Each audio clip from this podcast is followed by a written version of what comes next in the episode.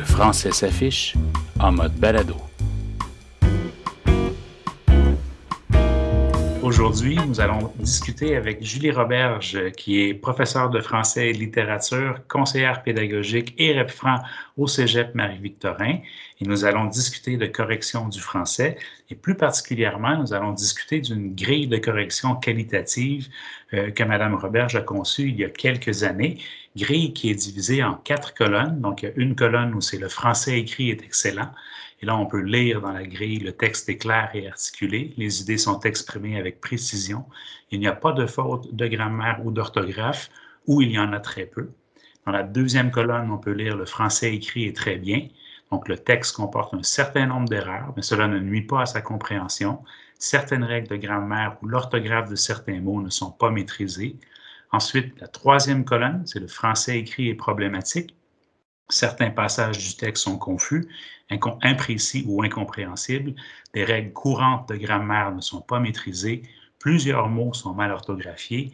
Et enfin, à la toute fin, la quatrième colonne, le français écrit est très faible.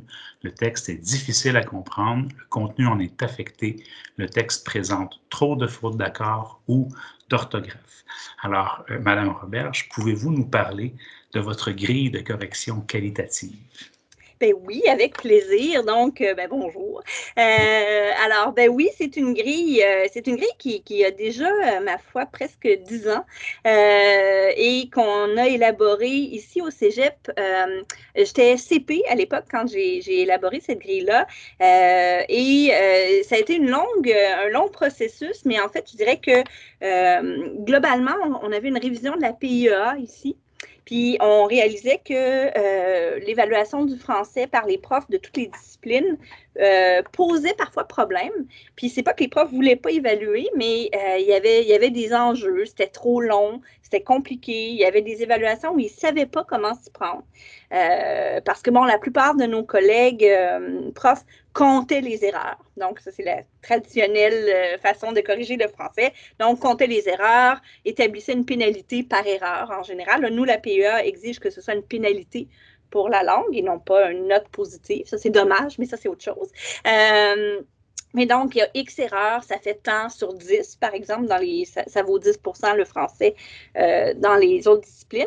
Euh, mais euh, donc, trouvait que c'était trop long, c'était trop compliqué, savait pas comment compter les erreurs tout le temps, était mal à l'aise de compter certains types d'erreurs. il y avait, on a beaucoup d'étudiants dont le français n'est pas la langue première. Puis là, c'est ça, ça crée des, copies plus compliquées à corriger. J'avais des collègues aussi qui demandaient des évaluations euh, très longues, par exemple des rapports de stage très longs, euh, des journaux de bord, des trucs comme ça, puis qui disaient, ben si je compte les fautes euh, au bout de trois pages, c'est fini, ils ont perdu leurs 10 points, personne ne perd pas 10 points au nombre de mots et tout. Et, bon, puis là, on a essayé de voir, puis à l'origine, euh, on avait développé l'idée de corriger par ratio, qui est déjà ce qui se fait à l'épreuve uniforme. Donc, dire le nombre total de mots, puis euh, faire des, règles de trois, au fond, pour arriver à combien de fautes par mot, puis mettre une, note par rapport à la fréquence d'erreur. Euh, mais ça posait quand même problème parce que là, il y avait des collègues qui disaient Ouais, mais moi, je ne sais pas le nombre total de mots, là, commencer à compter tout ça?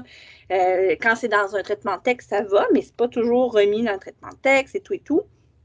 Et puis, moi, je restais tout le temps avec l'idée que pourtant, quand on se parle d'une copie, quand les gens m'appellent au centre d'aide pour me parler d'un élève ou tout ça, ils sont capables de me le situer. Ils sont capables de me dire c'est un élève qui a des gros problèmes, c'est un élève qui n'a pas tant de problèmes, c'est un élève qui fait des fautes, par exemple, de, d'accord, mais c'est pas sérieux, il se revise pas bien, euh, on pense en tout cas que c'est ça. Ou à l'inverse, c'est un élève qui a des graves problèmes de syntaxe, puis là, vraiment, il y a un enjeu. Fait qu'on en pose déjà un jugement sur la copie. Euh, puis même des collègues, pas de français, sont quand même, n'auront peut-être pas les mots plus spécialisés, euh, diront peut-être pas syntaxe, mais vont être capables de me dire ces phrases se tiennent pas, on comprend pas ce qu'il veut dire, ou il n'emploie pas les bons mots, ou c'est pas dans le bon ordre. Euh, donc, vont dire un peu ça aussi. Puis je me disais, à aucun moment, au fond, dans notre manière de corriger le français, on table là-dessus. On table sur cette espèce d'impression de lecteur, qui est une impression avisée parce qu'on en lit des textes. Donc, on finit par les classer nous-mêmes dans notre tête, les, les, les, les scripteurs, est-ce qu'ils sont bons, est-ce qu'ils sont pas bons? Euh, et au fond, on, passe toujours par plein de, de, méthodes pour quantifier ça et tout, mais il devrait avoir euh, quelque chose de plus naturel, de plus simple, de plus direct, euh, où on poserait cette espèce d'impression de lecture-là, puis on dirait, ben voici tu vaux à peu près ça, toi, élève que je lis euh, en ce moment. Et, euh, et, ça nous ramène à pourquoi on corrige. Parce que, au fond, on corrige pour montrer aux élèves que c'est important la langue, qu'il faut qu'ils se relisent, qu'il y a un, côté professionnalisme dans une copie bien faite, qu'on peut exprimer mieux si on, on s'exprime mieux. Donc, ça, c'est la première affaire. Mais c'est aussi pour donner un diagnostic à l'élève, dire oui, ça va ou non, ça va pas la langue. Et particulièrement, je trouve, dans les quand on demande à des collègues d'autres disciplines, ils enseignent pas, c'est pas un contenu, la langue dans leur cours. Euh, donc, de leur demander de poser une note là-dessus, ben, je trouve que c'est encore plus ça. C'est juste de dire à l'élève, oui, ça va bien ou non, ça va pas. C'est à peu près ça qu'on veut. Puis, que l'élève soit à même de dire, oh là là, je dois prendre des mesures et aller au centre d'aide ou faire quelque chose pour m'améliorer, ou non, je suis dans les attentes, puis tout va bien. Puis donc, c'est un peu ce que je voulais faire avec ça. Puis on en parlait, puis j'étais dans un, mon service des programmes euh, ici où je travaille comme CP. J'avais plein de monde qui avait travaillé sur l'évaluation autour de moi. Hélène Allaire, France Côté, des gens qui ont publié là-dessus. Puis là, on parlait un peu de grilles, de type de grilles, des grilles à échelle qualitative et tout. Et à un moment donné, je me suis mis à parler de ça avec une collègue qui s'appelle Nathalie Roy, qui a été beaucoup superviseur pour l'épreuve uniforme, qui a travaillé euh, beaucoup à la correction de l'épreuve et euh, auprès des correcteurs de l'épreuve. Et elle m'a dit, mais tout, euh, mais voyons, mais ça marche la correction qualitative? De la langue, on l'a testé à l'épreuve, puis on le sait que ça marche, là, on l'a expérimenté, puis ça marchait bien. Et là, elle me ressort un rapport super tabletté, spectaculairement tabletté de euh, Richard Berger en 2007. En fait, 2006, l'expérimentation et 2007, le rapport.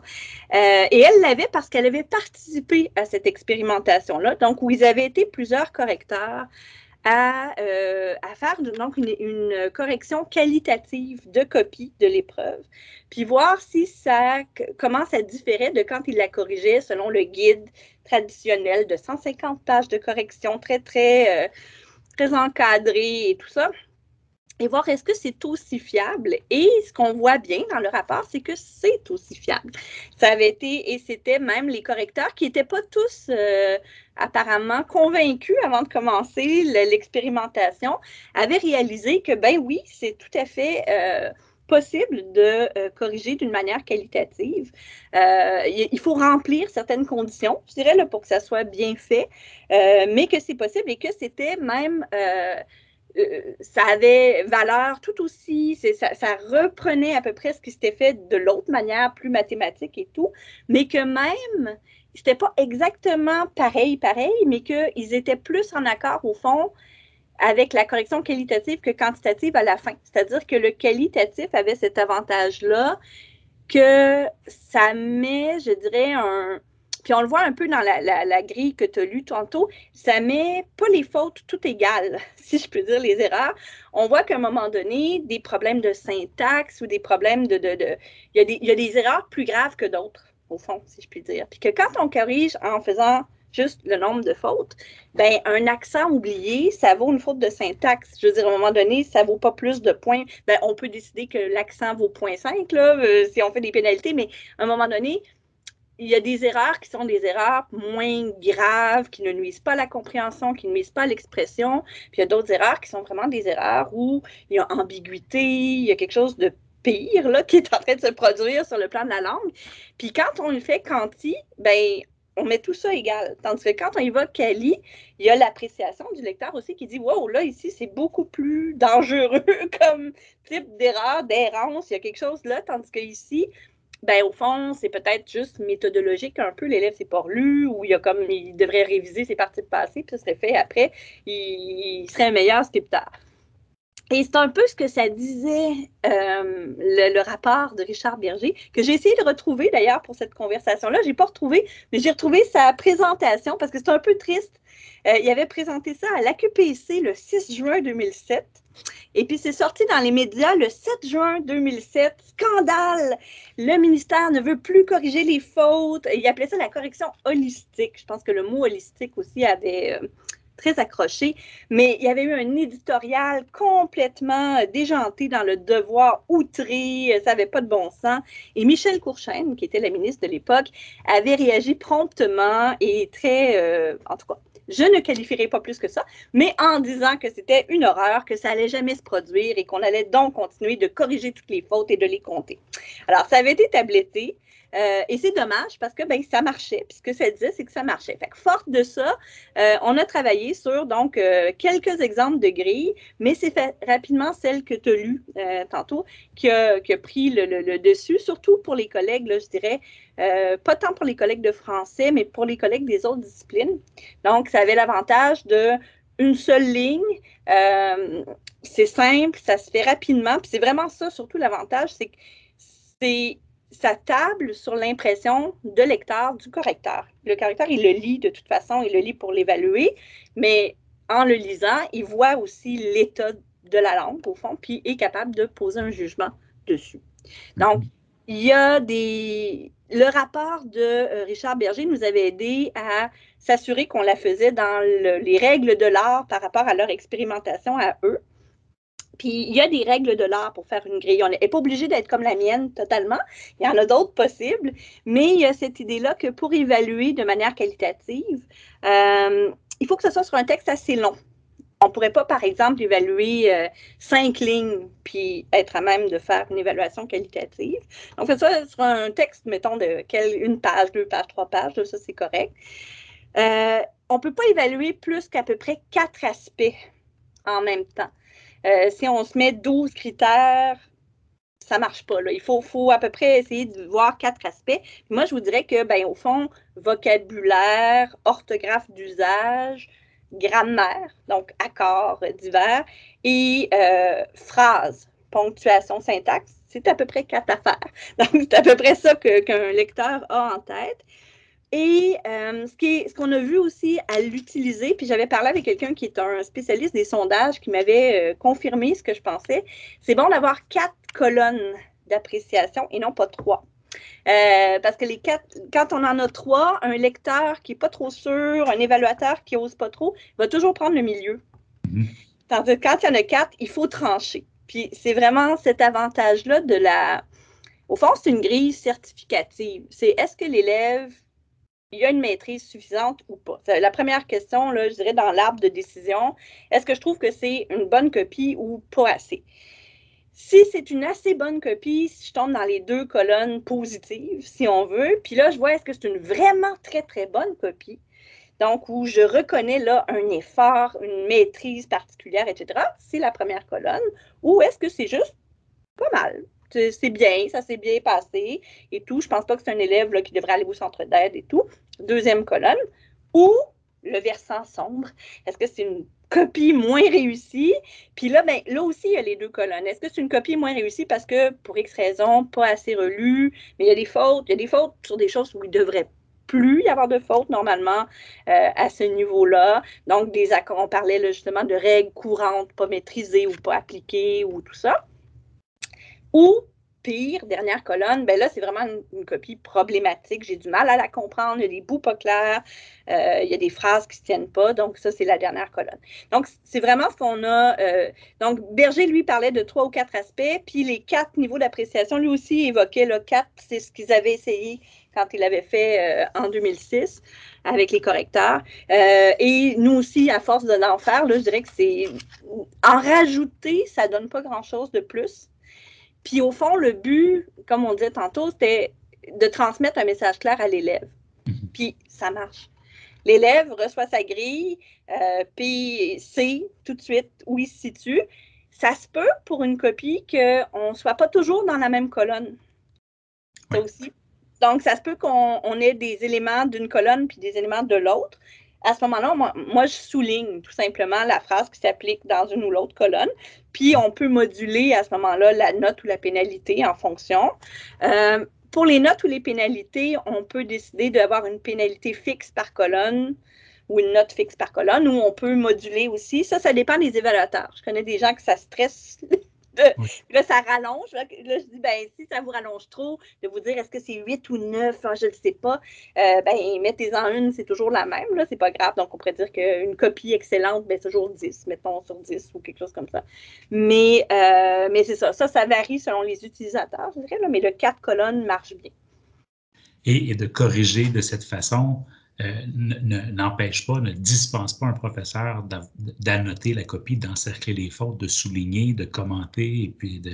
Surtout pas, en fait, je dirais, euh, même dans l'expérimentation de Berger, à laquelle je réfère tout le temps parce que c'était comme ma caution. Moi, j'avais comme l'intuition, mais tout d'un coup, j'avais quelqu'un qui l'avait fait testé avec des correcteurs en plus professionnels, puis qui me disaient que ça marchait, donc j'étais contente. Euh, mais même c'est suggéré, ne serait-ce que pour le correcteur, parce que quand on lit, de toute façon, on évalue plein de trucs. Je veux dire, à un moment donné, souvent les, collègues évaluent ben, du contenu de disciplinaire et tout. Fait que c'est bien de se prendre même nous-mêmes des, marques. Que, et, moi, je fais beaucoup, de toute façon, de grilles de correction qualitative dans tout, pour tout. Euh, j'aime ça. Euh, et c'est bien de se faire des marques de correcteurs. C'est sûr que les fautes, les indiquer les erreurs sur la copie, euh, nous, de toute façon, la PEA exige que ce soit fait. C'est indiqué que les enseignants indiquent sur les copies les erreurs euh, et je pense que c'est une bonne chose à faire pour les élèves. Donc, euh, mais il y a moyen de les indiquer en les soulignant, les entourant, de se faire son propre, sa propre manière. Je suggère d'avoir un code de correction en plus. Donc, pour quel type d'erreur et tout, ça, c'est moi. Mais je peux comprendre qu'un professeur qui est moins à l'aise avec ça ou avec ces notions grammaticales-là veut peut-être pas aller jusque-là ou veut peut-être avoir des traces différentes, par exemple, syntaxe d'une manière, puis euh, accord de l'autre, là, mettons, quelque chose comme ça. Mais oui, il faut les écrire quand même, puis ça donne aussi un message à l'élève parce que le, le, poids du crayon rouge sur la copie là, est déjà un message en soi. Ça peut être un message déprimant, par exemple, des fois, là, mais bon, c'est quand même un message à l'élève. Puis ça lui permet, l'idée étant qu'il prenne des, actions conséquentes. Fait que si jamais il y a plein, il y a plein de fautes puis qu'elles sont bien notées, on voit lesquelles, ben il peut aller puis savoir qu'est-ce qui pose problème. Ça ne veut pas dire que c'est comment le régler, mais au moins il y a un début de j'ai des problèmes, j'ai des problèmes de syntaxe ou d'accord et tout et tout. Fait que oui, un empêche pas l'autre et en fait c'est complémentaire. Puis d'ailleurs, euh, quand on fait les deux, moi ce que je réalise que je fais plus en corrigeant avec cette grille-là, que quand je ne corrige pas comme ça, euh, c'est que justement, comme j'annote en, soulignant les erreurs, euh, avec moi, je mets mes codes de correction. Dans la dans la, dans ma grille, il y a euh, la colonne, je dirais la colonne le texte avec des problèmes, mais pas le pire. Donc, ça dit qu'il y a, euh, des, règles courantes qui ne sont pas maîtrisées. Et en général, quand je fais ça, justement, je suis capable de dire, même à la fin de ma lecture, c'est quoi les règles courantes pas maîtrisées. Fait que je veux dire à l'élève, par exemple, les parties de passé, les accords, verbes, sujets, etc. Ça, en particulier, c'est pas maîtrisé. Donc, on peut le rajouter en dessous. Puis, je dirais que le fait d'être forcé de faire ce type d'évaluation-là, me force à poser ce diagnostic-là, plus que si je fais juste compter les fautes, où j'y vais tellement mécaniquement qu'à la fin, ben ouais, j'ai remarqué, mettons, qu'il y a plein de ponctuations qui ne marchent pas, mais je suis moins dans une espèce d'approche. Il vaut quoi ce texte-là? Il y a vraiment ça, cette idée-là, là, euh, que j'ai plus quand je suis dans une approche qualitative, où je suis vraiment devant moi, quel genre de scripteur j'ai? Est-ce que je trouve qu'il passe ou il passe pas? Généralement?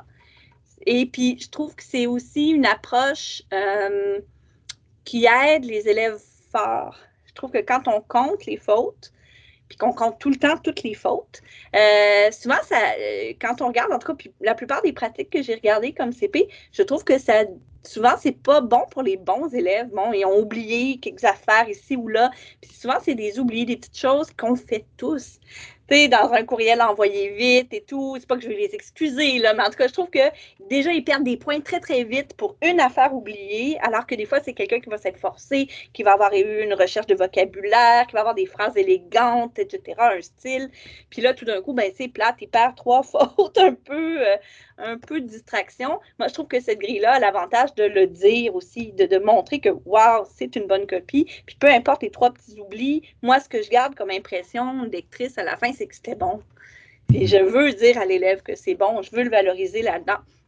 Donc, dans ce sens-là, elle marche bien. Et c'est pour ça que je l'ai créée. Super. Mais est-ce que ça arrive qu'il y a des révisions de notes? Et quand il y a des révisions de notes, est-ce que c'est facile de, de, régler les problèmes ou de, de ben, poser un regard, un second regard sur les copies? Il y a des révisions de notes, mais euh, je dirais que c'est sûr qu'il n'y a pas de nombre de fautes de, noter, euh, mais j'ai jamais vu des profs qui n'étaient pas d'accord avec ce diagnostic-là à la fin. Euh, et j'ai jamais vu, en fait, de révision de notes où l'élève protestait sur ce diagnostic-là. Mhm. Ça va être d'autres critères, mais j'ai jamais entendu, puis je m'étais même renseignée euh, auprès de collègues euh, qui, gèrent les plaintes euh, ici, donc les, adjoints qui s'occupent des plaintes, puis c'est jamais ça qui fait problème.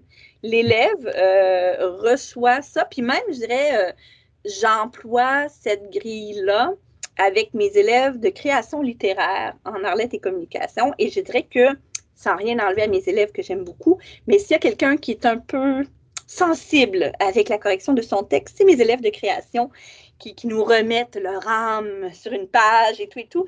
Euh, donc, souvent, et ça passe super bien. Il n'y a pas de problème avec ça. Puis justement, et l'avantage de cette grille-là, puis l'avantage de toute grille de correction qualitative, je trouve aussi, probablement parce que c'est sous forme écrite. Ce sont des commentaires à l'élève. Euh, ça ouvre un dialogue je trouve. Donc, non seulement ils ne remettent pas le dialogue en question, genre moi, je ne l'ai jamais vécu, puis j'ai jamais entendu de collègues, puis même mes collègues dans d'autres départements qui l'apprennent. Euh, puis pourtant, je dirais que c'est souvent employé, comme je disais tantôt, pour des rapports de stage, des travaux longs, des journaux de bord, donc des choses où les élèves s'investissent beaucoup, euh, où il va y avoir une part un peu euh, affective là, qui va se rajouter là-dedans et tout. Puis non, ça, ça, va bien et ça permet à l'élève justement de dire ouais, c'est vrai que par exemple, je fais des fautes souvent de telle affaire. Il y a, comme quelque chose où ils répondent à la, à la phrase qui est lancée. On ne répond pas à un chiffre. On ne répondra pas à 4 sur 10 mais on peut répondre à il y a des règles courantes que tu ne maîtrises pas. Euh, c'est vrai ça, madame, que telle affaire, là, je devrais, y avez-vous un exercice? Euh, je vais l'avoir, ce dialogue-là, qui va arriver avec des élèves, euh, personne à personne, avec leur copie, euh, où il y a des bouts confus dans ton texte, il y a des bouts qu'on ne comprend pas bien parce qu'il y a des problèmes. ça aussi, ça va faire réagir les élèves qui vont dire, ben ouais, c'est vrai ce bout-là. Il y a quelque chose, je trouve, qui, qui ouvre à la discussion, puis qui n'est pas reçu, ça va décourager un élève qui n'a pas une bonne note quand même, c'est sûr, puis il va avoir le rouge, puis toutes les fautes, mais il y a quand même une démarche, je dirais, un peu plus... Euh, ouais, c'est ça, de, lancer une phrase puis d'attendre la réponse. Il y a quelque chose qui met peut-être un peu plus en branle l'élève, moi je trouve. Et ceux et celles qui ont beaucoup de difficultés, j'imagine que vous leur conseillez d'aller au centre d'aide ou d'aller faire des exercices sur votre site web qui vient d'être lancé, qui est le dépanneur linguistique. Merci, merci de la plug, entre guillemets. Oui, tout à fait. Ben oui, c'est sûr qu'on va faire ça.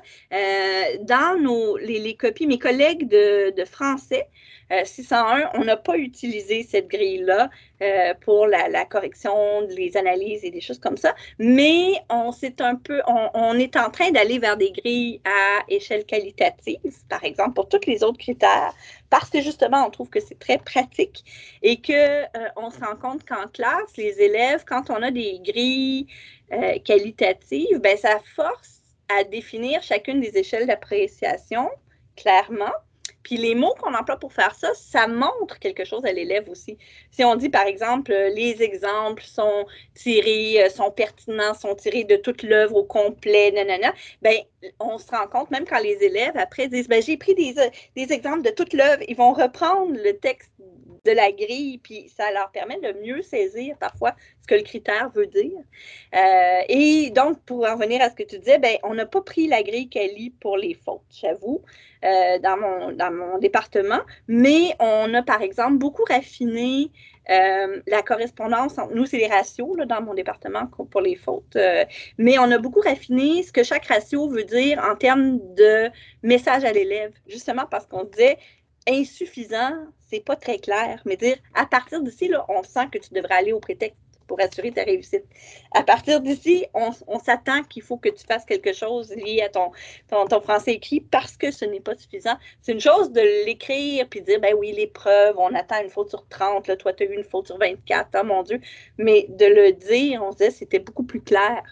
Mm-hmm. ça plaide aussi pour la grille Cali, là, mais de, de, de, parce qu'on s'attend que l'élève comprenne d'un chiffre des actions à poser, mais je ne suis pas sûre que c'est si clair tout le temps. Mm-hmm. Quels sont les ratios, par curiosité, que vous utilisez euh, dans les cours de littérature?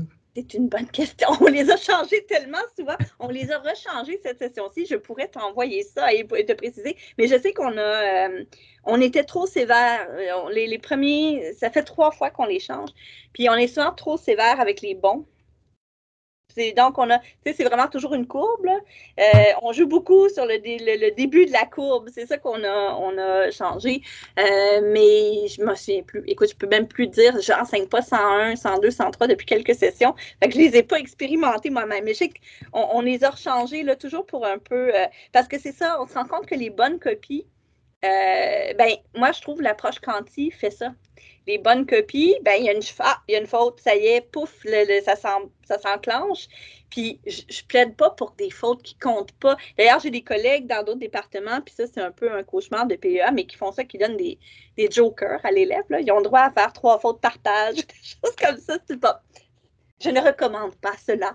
Euh, mais euh, mais c'est un peu ça derrière. Je trouve que quand on compte, le, décompte commence à la faute 1, puis au fond, chaque personne a déjà, euh, suffit qu'on relise des rapports, des choses comme ça. Il y en a des erreurs oubliées, perdues dans un coin. Euh, puis des fois, les conditions dans lesquelles on demande aux élèves d'écrire et tout, ça les excuse pas. Il faut qu'ils apprennent à réviser eux-mêmes, mais tout ça pour dire que euh, nos tendances sont d'essayer de raffiner notre grille parce qu'on était trop sévère avec tout le monde. Mais avant, avant d'avoir le ratio, on y allait tout simplement, bien, on, on s'arrangeait pour que l'élève qui écrit moins ne soit pas euh, plus, c'est-à-dire ne soit pas pénalisé. On ramenait en ratio. Mais avant, on était tout simplement à 0.5 par faute. Après ça, on est allé à un point par faute parce que 0.5 par faute n'était pas assez. Euh, et tout, là, on a, on a beaucoup progressé, mais on n'est pas rendu au Cali euh, dans mon département pour les cours de français. Mais par contre, en Arlette et communication, beaucoup des travaux, encore le journaux de bord, des choses qui sont plus longs. Des collègues aussi qui s'en servent pour des examens, puis dans d'autres départements aussi, là, qui s'en servent pour des examens à développement long. Je mhm. trouve que c'est bien pratique, Cali à la fin. Donc, euh, on corrige l'examen, puis à la fin, on dit c'est quelle catégorie de langue. Donc, ça, c'est beaucoup utilisé. Les rapports, euh, les rapports longs, ça, je sais qu'ils s'en servent beaucoup. Est-ce que les étudiants euh, apprécient, vous en parliez un peu tout à l'heure, mais est-ce que les est-ce que les étudiants semblent apprécier cette façon de faire-là? Vous disiez que ça lançait une conversation, donc j'imagine que oui. Oui, ben oui, puis en fait, euh, ça leur semble tout aussi. Ben, en fait, ils apprécient parce qu'ils ne s'obstinent pas. je dirais à l'inverse aussi, c'est poche à dire, mais il n'y a pas de ben voyons, je ne devrais pas être classé là, je, je, ne comprends pas pourquoi tu trouves que mon texte a tel type de faute. Il n'y a pas ça du tout, du tout. Ils le reçoivent comme. Puis le fait qu'il soit annoté aussi, ben, ils voient bien. Il y a quelque chose de l'évidence. En fait, je trouve qu'on se fait peu confiance en général comme évaluateur. Moi, de façon générale, je trouve que peut-être justement parce qu'on craint, on veut que les élèves, euh, euh, que personne proteste, que ça ait l'air officiellement euh, ben, équitable, ça c'est normal, mais uniforme, mais c'est jamais uniforme. On sait que on a hein, les fautes, ben, c'est pas tout le monde qui pense qu'une faute, c'est la même affaire, pas tout le monde qui, compte pour une faute la même chose. Il n'y a, jamais de manière où ça soit complètement uniforme, mais je pense que les élèves voient quand l'élève voit une cohérence, voit la cohérence entre ce qui est indiqué, puis au bout, ce qui arrive comme sanction, euh, ça semble très, très clair pour eux. Il n'y en a pas de problème avec ça. Puis ils n'ont pas le mon Dieu, mais vous ne m'avez pas compté mon nombre de fautes ou mon Dieu, mais j'ai fait six fautes écart. J'ai même pas eu ce, que, ce qui arrive. En fait, la vérité avec cette grille-là, c'est que le nombre d'erreurs ne conditionne pas la colonne. Et moi, j'ai des collègues, j'ai des, euh, élèves qui reçoivent des, copies, puis euh, ben, ils n'ont pas tant d'erreurs que ça, mais oh, c'est des erreurs graves. et ça va être dans la troisième colonne, dans la colonne où il y a un problème, puis il y a des, il y a des choses qui devraient être maîtrisées qui ne sont pas. Puis j'ai l'autre à côté qui va avoir plusieurs petites erreurs, mais par contre, par exemple, quelqu'un, je pense à des copies, entre autres, où il essaie d'avoir un vocabulaire peut-être un peu trop, qu'il ne maîtrise pas tout à fait. Fait que là, oui, il y a des erreurs de vocabulaire, ou bien, bon, mettons, une faute d'orthographe qui revient, le même mot qui n'est pas correct et tout. Euh, donc, ça va avoir l'air d'être plus de fautes, mais ce n'est pas des graves fautes. Et donc, on pourrait penser qu'il y aurait cette espèce de, de, de je dirais, de sens de l'injustice, parce que là, je vois ma copine, ma collègue, elle, elle a plus de rouge, puis pourtant, euh, bon, elle a une meilleure note, comment ça et tout. Mais non, non, je dirais que la manière dont c'est libellé aussi est très simple.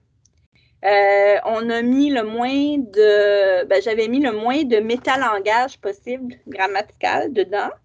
Premièrement, parce que c'est pas ça la visée. C'est pas d'arriver au bout en disant tel type d'erreur précis. C'est pas ça. Ça, c'est l'étape d'après, un élève qui va au centre d'aide et tout.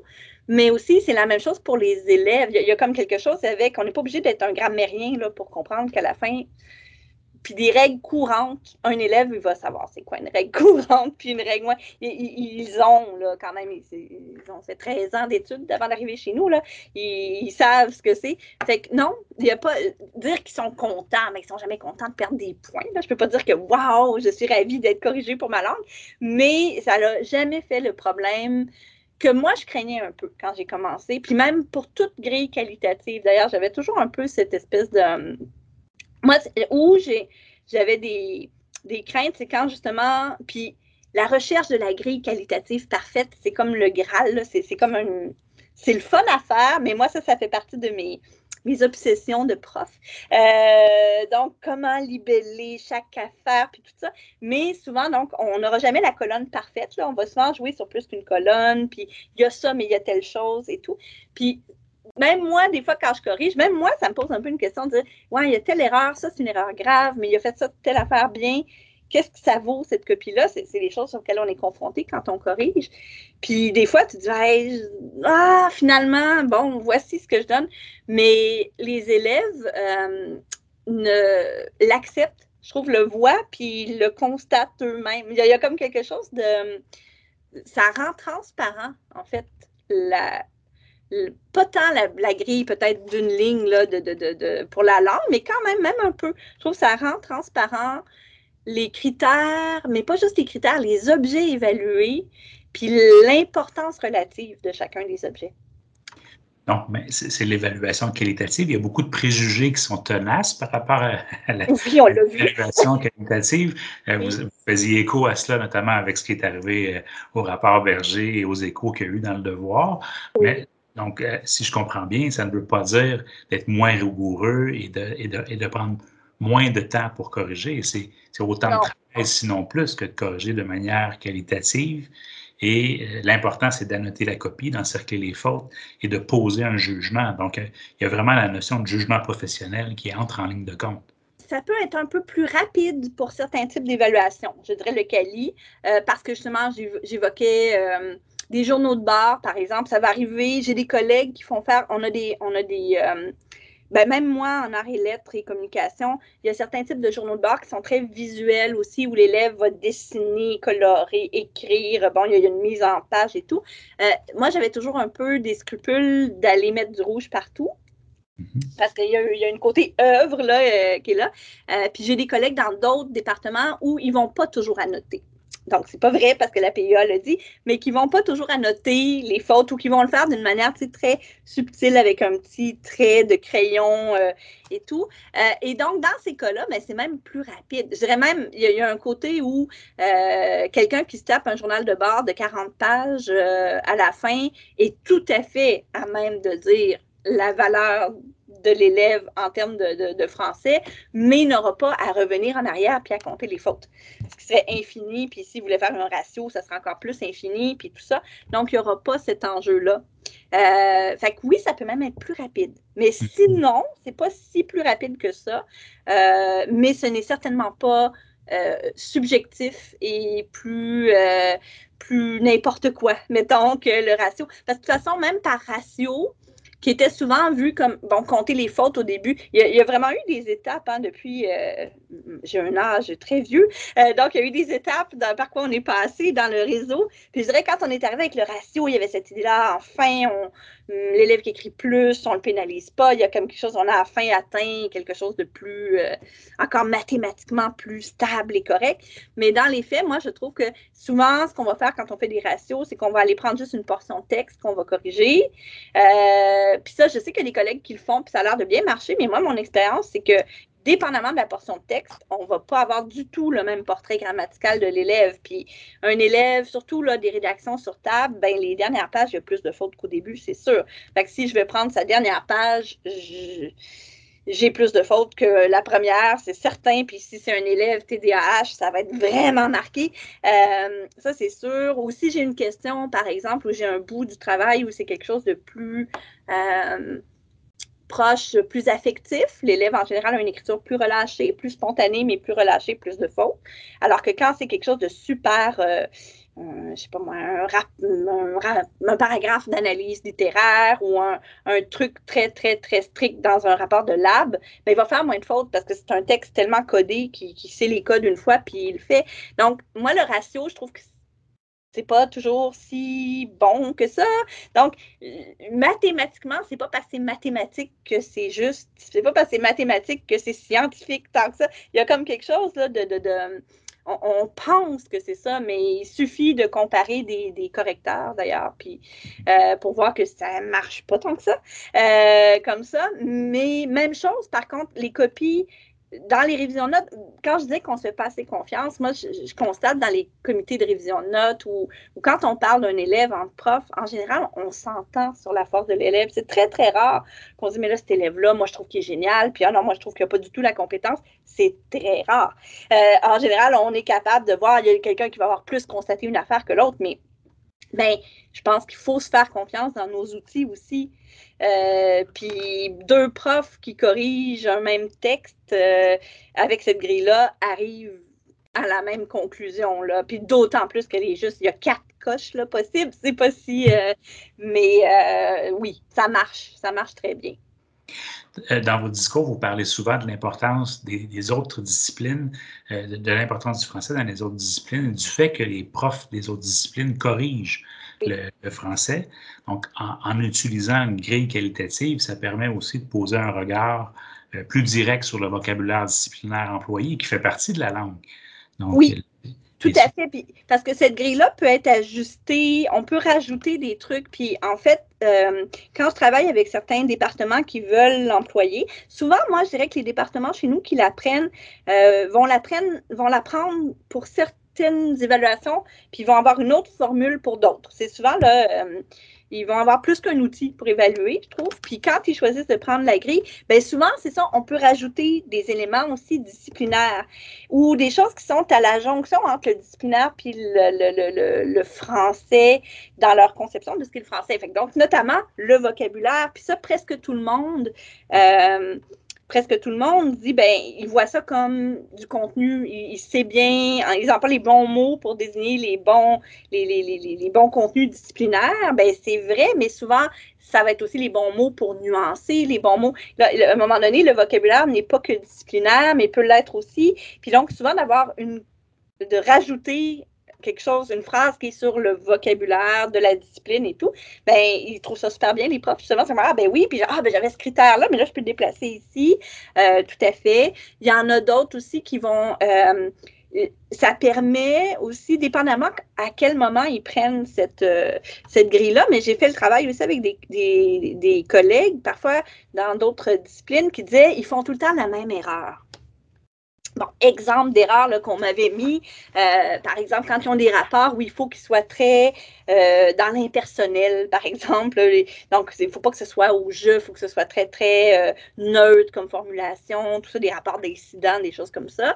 Bon, ben, c'est un apprentissage à faire en cours de session, mais je leur disais, mais faites une ligne là-dessus spécifiquement. Il y a beaucoup de, de, de, de marqueurs euh, de, subjectivité dans le texte, par exemple. Faites des colonnes, puis mettez-le là. Donc, ça va permettre en plus de modéliser ce que vous voulez leur montrer, puis ils vont voir où ils se situent. Euh, même chose pour les concordances des temps. Euh, et euh, tous les temps de verbe, la concordance des temps, bon, ben souvent, je sais qu'en sciences humaines, les dissertations sur l'histoire, les choses comme ça, ils s'arrachent les cheveux des fois quand ils corrigent ça. Ben, faites faites-en. En plus, un, libellé spécifiquement là-dessus avec les quatre colonnes, faites-le puis soulignez-le. Ça permet de faire un retour précis à l'élève sur un point de langue lié à votre discipline, mais qui, que vous allez constater en lisant aussi. Puis au fond, ça permet au prof d'économiser des, commentaires qu'il aurait écrits, parce que sinon, il aurait été obligé de l'écrire dans la marge. De toute manière, euh, ou l'élève aurait perdu des points de contenu, mais il n'aurait pas su que c'est à cause de ça. Donc, souvent, faire réfléchir les profs sur c'est quoi les erreurs, mais ça, c'est surtout là, pour une évaluation en cours de session. Mais ça peut être super intéressant de dire c'est quoi les erreurs courantes, c'est quoi les erreurs que vous êtes tanné de corriger de langue dans, dans ce, ce, travail-là, dans. Euh, je me souviens aussi des profs en. Est-ce que c'était graphisme ou design d'intérieur ou je ne sais pas trop, où ils ont des argumentaires de projet. Puis là, ils disaient ben, les élèves. Euh, ils sont pas capables justement de employer trop d'adverbes, euh, trop d'adjectifs, sont pas capables d'aller chercher. Bon, ben, mettez, mettez-le. mettez-le là, justement, ça va permettre. Fait que ça permet aussi, quand je disais c'est un dialogue avec l'élève, mais c'est l'explicitation de certains critères aussi ou de certaines attentes. Puis, euh, pour la langue, c'est particulièrement facile, je dirais, quand le prof est tanné de corriger une affaire, ben, mets-le là, là, puis voilà, ça va l'exprimer à l'élève. Voici tes attentes, c'est quoi qu'il faut faire, c'est quoi qu'il ne faut pas faire pour avoir bon ou pas bon. Euh, ça permet donc de, ça règle pas tout, mais puis pour les profs, des fois, ça a permis euh, mais ça pose d'autres enjeux d'évaluation, par exemple, parce que ça permet de mettre en exergue certaines choses. Mais là, quand on est dans une logique comme dans ma PUA, mais ça, c'est une autre bataille que je veux mener plus tard, euh, mais dans ma PUA où c'est une pénalité, ben, des fois, l'élève est doublement pénalisé pour une même affaire. Parce que si, euh, si par exemple, il n'emploie pas le bon vocabulaire, puis pas le bon vocabulaire de la discipline, puis là, il perd des points de vocabulaire dans le moins 10, mais il perd des points dans le contenu. Euh, donc, il faut sensibiliser les profs aussi à ne pas pénaliser deux fois, double pénaliser, ou en tout cas, il faut expliciter des choses, mais il faut bien être au clair avec ça quand on corrige après, parce que si on enlève des points à tel endroit dans tel critère positif, puis après ça qu'on le renlève dans le négatif, c'est pas bon. Euh, mais le principe du CALI comme retour à l'élève, puis de pointer certains enjeux, c'est très pratique. Puis ça peut se faire pour plein d'affaires. Hein. J'ai des, des, collègues après qui ont développé, moi je le fais d'ailleurs aussi, quand je donne des cours plus métaux, la grille qualitative pour dire à quelqu'un qui est mal mis en page son truc, puis que sa bibliographie est tout croche, c'est très pratique aussi, puis ça permet de ne pas faire 12 000 petits commentaires. Donc, il y a vraiment beaucoup de choses que, que la grille, pour ça je disais, je suis très pro-grille qualitative, pas juste pour la langue, mais il y a beaucoup de choses que ça permet de formaliser à l'élève, de transmettre comme message, puis que c'est plus rapide. Donc, j'irais jusqu'à dire plus rapide dans certains cas. Pas tout le temps, mais ça peut être un acte, parce que quand on corrige, on est rapide. Dans notre tête, on est rapide. Pour, poser, pour poser un jugement. Pour, poser le jugement, on l'a, là, la grille dans notre tête. Quand on, donc, c'est juste d'avoir quelque chose, un outil idéalement qui, rend compte de notre jugement à mesure qu'il arrive, c'est ça. ce serait l'acte d'évaluation le plus ultime, ça serait ça. Là. on peut, on y pense, on le scanne et ça apparaît, là, ce serait l'idéal, mais disons que c'est un peu ce qu'on vise avec la grille. Qu'on s'est rendu là, mais c'était ça le but intéressant, intéressant. Euh, euh, en, terminant, est-ce que vous pouvez nous parler davantage du dépanneur linguistique, qui est un projet qui vous a beaucoup occupé au cours des dernières années et qui vient tout juste d'être mis en ligne? Donc, c'est sur le site web du Cégep Marie-Victorin. Tout à fait, oui. Eh bien, on a obtenu euh, une subvention de l'OQLF. Euh, donc, euh, il y a eu un programme, il y a eu beaucoup de cégeps qui en ont eu. Donc, on a été dans les chanceux. Donc, on a travaillé là-dessus trois ans. L'idée, c'était un peu d'aller chercher. Bien, donc, vous trouverez cette grille sur le dépanneur dans la section pédagogie. mais l'idée, c'était, on avait beaucoup, beaucoup de choses, de documents, des capsules qu'on avait fait pour les profs, des choses pour les élèves, des choses pour les tuteurs, des choses. Nous, au cégep Marie-Victorin, on fait de la RAC on fait de la francisation. Il y avait des choses qui avaient été faites, des choses magnifiques un peu partout, euh, dont on savait qu'elles existaient, mais qui étaient comme un peu partout, justement. Euh, et il y avait cette idée-là de si on pouvait regrouper, euh, resserrer tout ça. Et on a eu un fantasme aussi avec une graphiste pour faire aussi euh, tout la mise en page, mais aussi toute une espèce de réflexion pédagogique de mise en page pour des élèves, par exemple, avec troubles d'apprentissage, etc., que ce soit le plus simple possible, le plus dégagé possible, le plus clair possible. Euh, et puis, en plus, c'est rajouté la pandémie. Donc là, ça a rajouté un coche aussi de puis des exercices en ligne, c'est possible et tout. Puis c'est arrivé avec la fin de, euh, de, des exercices qui existaient. Il y avait plein d'affaires qui ne marchaient plus au CCDMD là, parce que la fin de la licence, euh, euh, donc pour les, flash players et des choses comme ça. Donc, on, on, on, s'est investi là-dedans. Je n'étais pas tout seul. On était une super belle équipe, plusieurs professeurs. Mais on a comme donc puis on a fait la tournée de de plein de services, plein de départements, plein de collègues de plein de disciplines, mais des, des, des, des, personnels de soutien, du personnel professionnel aussi. C'était quoi leurs besoins, les cadres? C'était quoi leurs besoins? Qu'est-ce qu'ils auraient voulu avoir et tout? Et donc, on a essayé de répondre le mieux possible à ça. Et c'est le dépanneur que ça a donné. Donc, euh, c'est une ressource sur la langue. Euh, en ligne. Il y a des exercices, il y a des PDF pour les élèves qui veulent avoir des, des, euh, des je dirais, des, des se rappeler des règles, des choses comme ça. Il y a des exercices interactifs. Toujours axés, les exercices interactifs, avec euh, toujours une rétroaction axée sur l'analyse aussi. On veut vraiment que ce soit quelque chose que l'élève peut faire en autonome. Euh, puis que ça le fait réfléchir. C'est pas juste je rajoute un S ou je mets pas de S, c'est un peu euh, mécaniquement, on veut que ce soit plus que ça. Mais il y a aussi des sections pour les profs, accompagner, ben, je dis les profs, mais les tuteurs, accompagner quelqu'un qui accompagne un apprenant en langue. Euh, on essaie d'avoir des petits trucs pour les allophones parce qu'on en a beaucoup. Euh, donc, on essaie de faire ça. Donc, c'est pas encore parfait, mais il y a quand même, euh, on est assez content. Puis, on a eu une graphiste absolument géniale, Marie-Ève, qui a tout à fait compris. Puis, le but, c'était aussi que ce soit ludique, que ce soit sympathique, que ça ait pas l'air compliqué. On essaie de réduire le métalangage autant que possible. Donc, euh, que l'élève qui arrive ou le prof ou n'importe qui qui arrive là-dessus, ben, que ça soit un peu drôle, puis que ce soit en même temps euh, informatif, là, euh, puis qu'on ne se prenne pas trop au sérieux. Donc, mais que ça ait l'air, je veux dire, ça ait l'air crédible quand même. Là. Mais donc, c'était un peu notre, notre, notre but. Donc, on a travaillé là-dessus trois ans de temps et là, c'est fini. Ben, est-ce que vous avez, vous avez un blog au Cégep, au Cégep Marie-Victorin qui, si je ne me trompe pas, s'intitule au, bout de la, au, bout de la langue? Sur le bout de la langue, oui. Ben là, on l'a renommé justement. Euh, ben là, le blog comme tel, on a gardé la page Facebook, je dois dire. Euh, on a, on, le blog est mort désormais parce que justement, on l'a renommé dépanneur linguistique. Parce que sur la page web, c'était plus difficile de faire ce commentaire-là.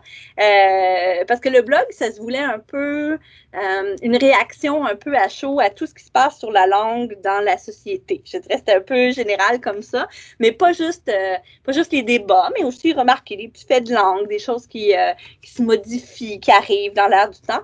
Euh, puis ça, ben, j'avoue que le site web s'y prête pas tant. C'est très, très, on avait une structure qui était un peu plus rigide, mettons. Fait qu'on a gardé, euh, oui, mais donc il y a maintenant le dépanneur linguistique sur Facebook. J'encourage tout le monde à venir, euh, qui, est le pendant. Mais c'est un peu toujours la même approche de langue. On essaie d'avoir une approche un peu, je ne serais pas anthropologique sur la langue, mais quand même un petit, euh, une espèce de réflexion, la langue comme, comme élément de culture aussi, la langue comme élément artistique, la langue comme élément de, de, communication, de, un peu ça, qui, qui n'est pas que juste la grammaire. Là. Je dirais, on essaie de, de reculer un peu.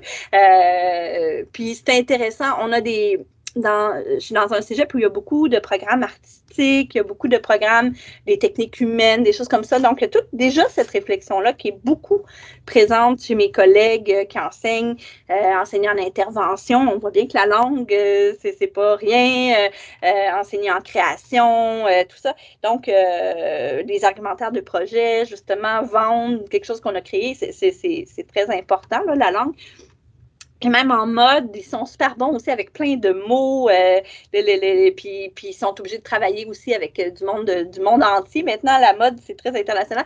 Donc, euh, il, y a, y a, beaucoup de réflexions sur la langue, le français, je trouve, dans ces contextes-là. C'est intéressant. Puis en même temps, on a plein d'élèves on avait 163 pays euh, qui étudiaient à Marivic, là, des, des, des, donc euh, à quelque part aussi, ça aussi c'est une belle richesse, là, donc c'est pas la même vision qu'ils ont du français que la mienne.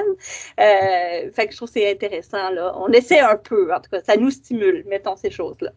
Vous montrer que le français est une langue vivante et dynamique. et dynamique et en transformation et pas figé et qui va changer et qui va changer encore et qui va peut-être se réformer. Tout ça, oui. Et que ça se peut et que c'est pas grave.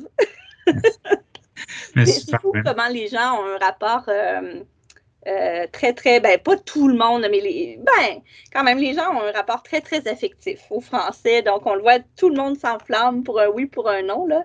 Euh, donc, c'est le fun, des fois aussi, de juste mettre en perspective. Ah oui, il y a ça, mais est-ce que tout va basculer si on, si on écrit avec un F plutôt qu'un PH, ce genre de truc-là? C'est quand même, oui. La, langue évolue. Exactement, oui, mais on n'a pas une perception. En fait, euh, le dictionnaire et tout, ça semble tellement stable. C'est un peu comme les mathématiques. Il y a des choses qui ont l'air tellement stables et, scientifiques. Puis c'est une fausse impression. Puis on a, c'est une fausse stabilité. Et il y en a plein d'éditions de dictionnaires de toute façon et tout. Mais euh, mais il y, a des, idées reçues comme ça. c'est plongé dans Rabelais, mais dans le texte et non pas dans les traductions françaises qu'on peut consulter de nos jours. Oui écrit Jacques Cartier, d'aller voir Rabelais, d'aller voir euh, tous ces auteurs qui ont écrit euh, par le passé, Rudebeuf, euh, mais en, ancien français, pour voir à quel point la langue a évolué. Puis qui inventait d'ailleurs, qui créait, puis que c'était bien correct de le faire, puis qui se faisait comprendre et que la société ne s'effondrait pas et la culture non plus.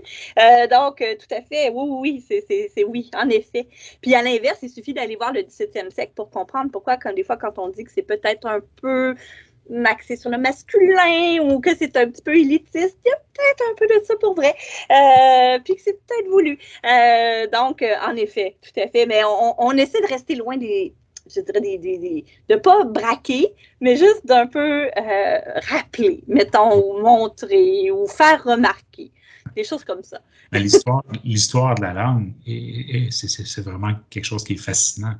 Euh, on n'a qu'à lire au Québec La langue et le nombril de Chantal Bouchard ou Méchante langue de Chantal Bouchard ou lire euh, des œuvres de, de, de en France pour vraiment rentrer là-dedans puis s'amuser de voir l'évolution. Puis, oui non, non, c'est vrai. Mais il y en a beaucoup, c'est le fun parce qu'il y en a plus aussi de ces publications-là depuis un bout, mais ça coïncide avec beaucoup de, de, chroniques aussi de gens qui annoncent la fin de tout. Donc, euh, les uns et les autres coexistent, là, mais, euh, mais c'est ça. Mais ça, j'aime bien, euh, mais ça, c'est une toute autre histoire, mais j'enseignais le, cours de renforcement cet automne, puis j'aime bien avoir ces discussions-là, discussions avec, ces pardon, avec les élèves, parce que surtout une classe d'élèves qui l'a pas eu facile, qui se sont fait un peu taper sur les doigts, euh, qui arrivent un peu pas sur d'eux, puis un peu triste d'être en renforcement. Puis c'est intéressant d'avoir quand même dire, moi, mais il y a des bouts où c'est injuste, où il y a des bouts c'est aléatoire, où il y a des bouts.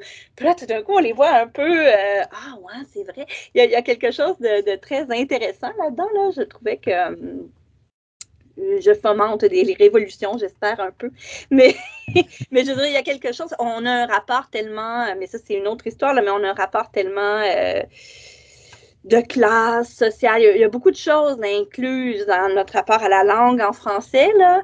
Euh, puis ben, peut-être parce que j'enseigne dans un cégep justement où il y a beaucoup d'étudiants dont ce n'est pas la langue première, beaucoup d'étudiants qui sont peut-être pas non plus dans les, milieux les plus favorisés, mais euh, c'est le genre de discussion, je trouve, qu'il faut avoir, puis qu'il faut réfléchir. Puis euh, j'ai des collègues, j'ai j'avais regardé, puis je parlais avec une étudiante turque sur la réforme de l'orthographe, euh, ça vaut la peine d'aller voir ce qu'Atatürk avait fait. Bon, ceci dit, c'était pas un exemple démocratique particulier, là, mais je veux dire, euh, le dirigeant turc, il a fait une réforme de l'orthographe, je ne sais plus en quelle année, mais il a rendu la réforme obligatoire en six mois, puis il a réformé tout. Ils ont une nouvelle façon d'écrire. Il, y a eu des. Tout le monde a été forcé de retourner à l'école, mais toute la population. Euh, puis ça s'est fait quelque chose sur un an, mais ça a scolariser tout le monde. Je veux dire, il y, a, quand même des choses qui sont passées dans le monde euh, beaucoup pires que changer les parties de passé, euh, mais qui ont eu des effets qui n'étaient pas que négatifs, en fait. C'est, puis ça n'a pas fait basculer. Je pense pas que personne pense que la Turquie n'a plus de culture. Euh, mais pourtant, ils ont complètement changé la façon d'écrire et que c'est au son maintenant. Bon, ça se traitait plus que le français, là, mais c'est ça. Il y a des choses quand même intéressantes. Puis justement, je parlais de ça avec les élèves turcs qui, qui savaient un peu l'histoire, puis donc qui voient un peu, je sais pas moi, Denise Bombardier euh, capotée, puis qui trouve ça un peu drôle finalement. quand on était, quand on a eu des parents qui ont été mis dans des camps pour apprendre le turc obligé à une certaine époque, là, on se dit bon ben ok, c'est pas si pire encore. Euh, voilà. Espérons que nous en arriverons jamais à des camps de concentration. Je ne souhaite pas des camps de. je ne souhaite pas des réformes aussi extrêmes, mais mettons qu'il y a des choses qui sont faites. Mais quand même, en espagnol, c'est intéressant de voir comment l'espagnol. J'ai des collègues ici qui ont fait un paria sur le rapport des élèves à leur langue, euh, des, des, élèves allophones, puis comment on évacue souvent la langue première quand on essaie de leur apprendre une deuxième langue, mais comment, au contraire, essayer de réinvestir un peu ça peut permettre de d'aider à l'apprentissage de la langue seconde. Mais euh, puis on essaie de le faire plus, justement. Puis souvent, je demande, mais toi, dans, en espagnol, toi, comment ça se passe et tout et tout.